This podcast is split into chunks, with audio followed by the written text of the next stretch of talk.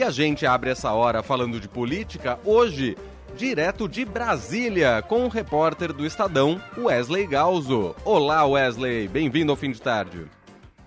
Boa noite, Leandro. Boa noite, Emanuel. Muito obrigado pelo convite. Bom, queremos já uma informação. Boa noite para você, Galzo. Queremos uma informação de queremos uma informação de momento.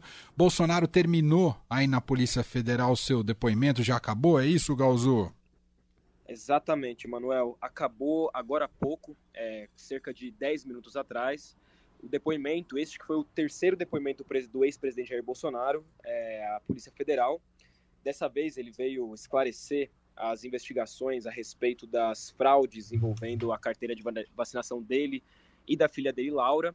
E ele passou cerca de quatro horas e meia dentro do prédio da Polícia Federal e saiu agora há pouco aqui pela porta dos fundos, pela garagem, em disparada e inclusive numa manobra perigosa que quase acertou alguns fotógrafos. Nossa, é, acho que ele está um pouco evitando a imprensa nesse momento. É. E claro, evidentemente, então não temos nenhuma informação ainda, né, Galzo, sobre como foi a defesa de Bolsonaro nesse depoimento, que tipo de argumentação ele utilizou para falar sobre esse caso, né, Galzo?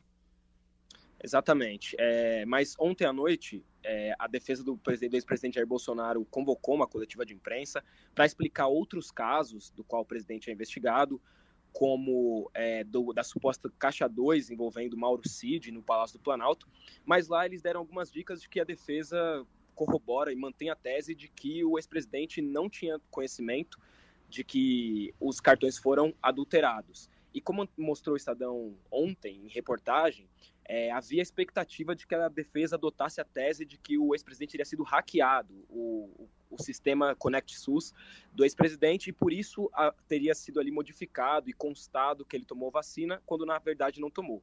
Porém, a ver, a conferir se, se esse foi realmente o depoimento dado pelo ex-presidente, essa foi a tese adotada pela defesa. E aí o grande confronto é saber o que vai dizer o Bolsonaro e o que vai dizer o Mauro Cid. A partir disso, teremos muitos elementos também sobre a elucidação desse caso, Galzo? Exatamente. Essa é a questão central, porque é preciso saber se o Mauro Cid, que era o ajudante de ordens, o subordinado direto do, do ex-presidente, e a pessoa que consta ali nos registros, nas raspagens, é, do Connect SUS como uma pessoa que teria sido a responsável por fazer as alterações, se ela, se ele assume que, que fez e se fez é, por intenção própria ou se contou com a anuência ou, ou a pedido a mando do ex-chefe, ou então o presidente Jair Bolsonaro. Essa é a questão central para a gente saber o que aconteceu de fato nesse caso de fraude nas carteirinhas de vacinação. Uhum. O, o, Mauro que está preso, mas ele, ele, já deu depoimento também sobre esse caso, Galzo? não, não, não sei ainda, Manuel. É, a gente está para conferir se ele vai prestar depoimento.